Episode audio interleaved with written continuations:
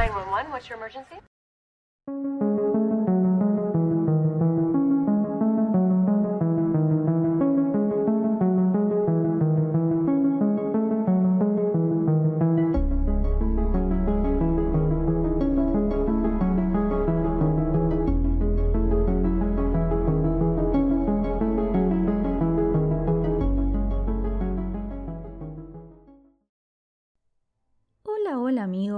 Espero que estén todos súper bien. Yo soy Mika y les doy la bienvenida a este nuevo episodio de Un Rato de Misterio. En el día de hoy les traigo la segunda parte de la historia de Reddit que empezamos el martes pasado. Antes de empezar, los invito a seguir el podcast desde la plataforma en que me estén escuchando, ya que eso ayuda un montón a que estos episodios sigan circulando y esta comunidad crezca cada día más. Ahora sí, una vez más y como siempre, los invito si quieren a buscar un té, un café, lo que les guste tomar y empezamos con el caso.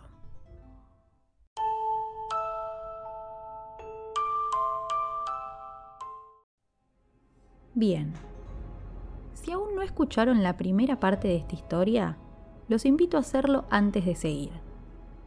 Pero para hacer un pequeño resumen, en la parte 1, la protagonista contó sobre las visitas de su marido fallecido, que primero empezaron siendo pequeñas y reconfortantes, hasta que eventualmente se volvieron absolutamente terroríficas. Y no solo eso, de pronto empezó a recibir visitas de otros espíritus. Con este resumen en mente, vamos a continuar con el relato. Como las visitas de los fantasmas se volvieron cada vez más intensas, decidí ocuparme de una vez del asunto. Llamé a un investigador paranormal local con la esperanza de que pudiera darme algunas respuestas. Lo primero que hizo este hombre fue inspeccionar la casa con su equipo y a cada minuto podía ver cómo su rostro se iba preocupando cada vez más. Cuando por fin terminó, me miró con los ojos llenos de miedo y me dijo, hay más de una entidad en esta casa y ninguna está en paz. Al oír sus palabras, un escalofrío me recorrió la espalda. ¿Más de una entidad? El solo pensar en eso me aterrorizó. No me perseguía solo mi marido, sino también otros espíritus. Aquella noche, luego de que el investigador se marchara, sentí un cambio en el aire. La casa parecía más pesada, la atmósfera se había hecho más densa. Ya no solo sentía la presencia de James, había algo más, algo mucho más aterrador. En el silencio de la noche empecé a oír susurros. Al principio eran débiles, pero cada vez se volvían más fuertes y claros. Eran voces desconocidas, a diferencia de las de James, llenas de ira y odio. Resonaban por toda la casa. Sus palabras venenosas se infiltraban en el silencio y me llenaban de miedo. Asesina, me decían. Lo dejaste morir. Quise gritarles que no era culpa mía, pero las palabras se me trababan en la garganta. Las acusaciones, la ira, la maldad en sus voces era demasiado para soportar. Vivía en la casa de mis pesadillas, atormentada por fantasmas que no hacían más que despreciarme. Y entonces, cuando no lo creí posible, las cosas dieron un giro aún más horrible. Una noche, mientras yacía en la cama paralizada por el miedo, los vi por primera vez. Figuras translúcidas y fantasmales como James empezaron a aparecer con sus expresiones retorcidas de ira y resentimiento. Eran personas que no conocía, extraños, pero cada uno con un parecido asombroso a James. Era como si estuviera viendo diferentes versiones de mi marido cada una más aterradora que la anterior. Me rodeaban con sus ojos fríos y muertos, clavados en mí y haciendo acusaciones cada vez más despiadadas. Asesina, coreaban, y sus voces se fundían en una aterradora sinfonía de odio. Nos has dejado morir.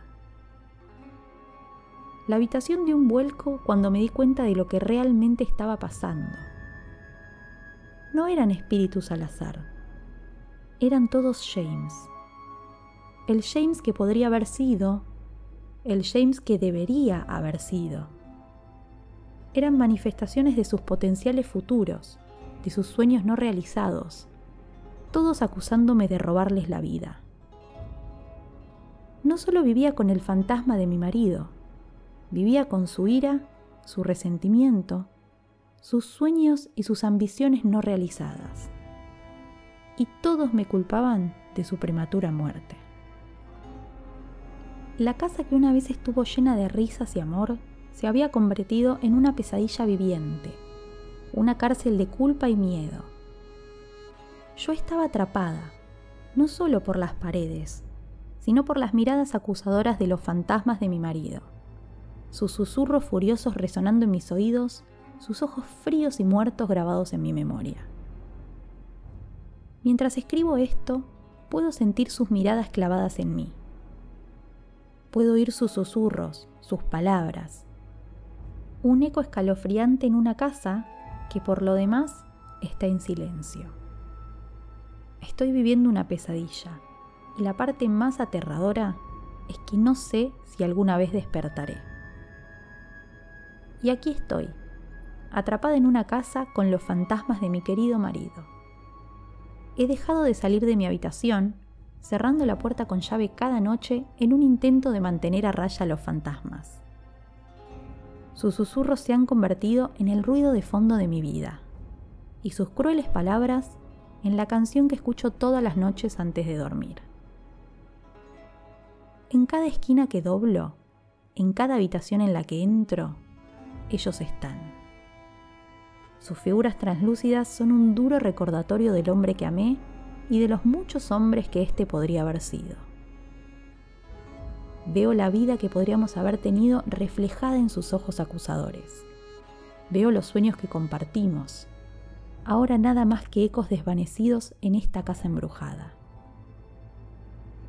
Es horrible ser acusada por el hombre que amas, ser perseguida por la vida que podrías haber tenido. Es un giro muy cruel del destino, una horrible realidad que me veo obligada a vivir cada día. Pero lo más aterrador, lo que me hiela la sangre, no es la persecución en sí, es la comprensión que vino con él. La horrible verdad que me revelaron los investigadores cuando volvieron a casa unas semanas después. Una verdad que me produjo escalofríos y me hizo palpitar el corazón. Resulta que los investigadores habían analizado a fondo la historia de la casa, tratando de encontrar algo, cualquier cosa que pudiera explicar la aparición de los fantasmas. Y lo consiguieron. Esta casa, la casa de nuestros sueños, el lugar donde James y yo habíamos planeado pasar el resto de nuestras vidas, estaba construida sobre un cementerio. Un cementerio que había sido profanado y destruido justamente para construir la casa los espíritus que descansaban en él fueron perturbados y su lugar de descanso final había sido convertido en un espacio habitable. Pero no era un cementerio cualquiera, era un cementerio familiar, el cementerio donde yacían los antepasados de James, que se remonta a generaciones. Era su malestar lo que estaba causando los fantasmas, su ira por la profanación de sus tumbas. Así que ya ven, no es solo el fantasma de James el que me persigue. Son sus antepasados, su linaje, todos culpándome por su descanso perturbado. Son las generaciones de hombres que vinieron antes que él que me ven como la perpetradora, la profanadora, la asesina. No solo me persigue mi querido esposo, el amor de mi vida, sino que ha traído a toda su familia con él y todos ellos me culpan por su muerte. Y ahora estoy atrapada aquí, viviendo esta pesadilla sin fin, en una casa con no solo uno, sino todo un linaje de espíritus vengativos. En un cruel giro del destino, la casa de mis sueños se ha convertido en una casa del horror. Una prisión de culpa y miedo. Y lo más horrible, no sé si alguna vez conseguiré liberarme. Así que aquí estoy, viviendo mi horrible historia, esperando que compartirla con ustedes disminuya de alguna manera el terror y la culpa que me están comiendo viva. Y mientras estoy aquí sentada, con sus frías miradas clavadas en mí y sus susurros resonando a mi alrededor, no puedo evitar preguntarme, ¿encontraré algún día la paz? ¿O estoy condenada a pasar el resto de mi vida atormentada? Por el momento debo irme. Los susurros son cada vez más fuertes y sus miradas más acusadoras. Me voy a pasar otra noche en mi casa embrujada, rezando por un amanecer que quizá nunca llegue. Acuérdense de mí, amigos, y recen para que en algún momento pueda encontrar la paz en el medio de esta terrorífica pesadilla.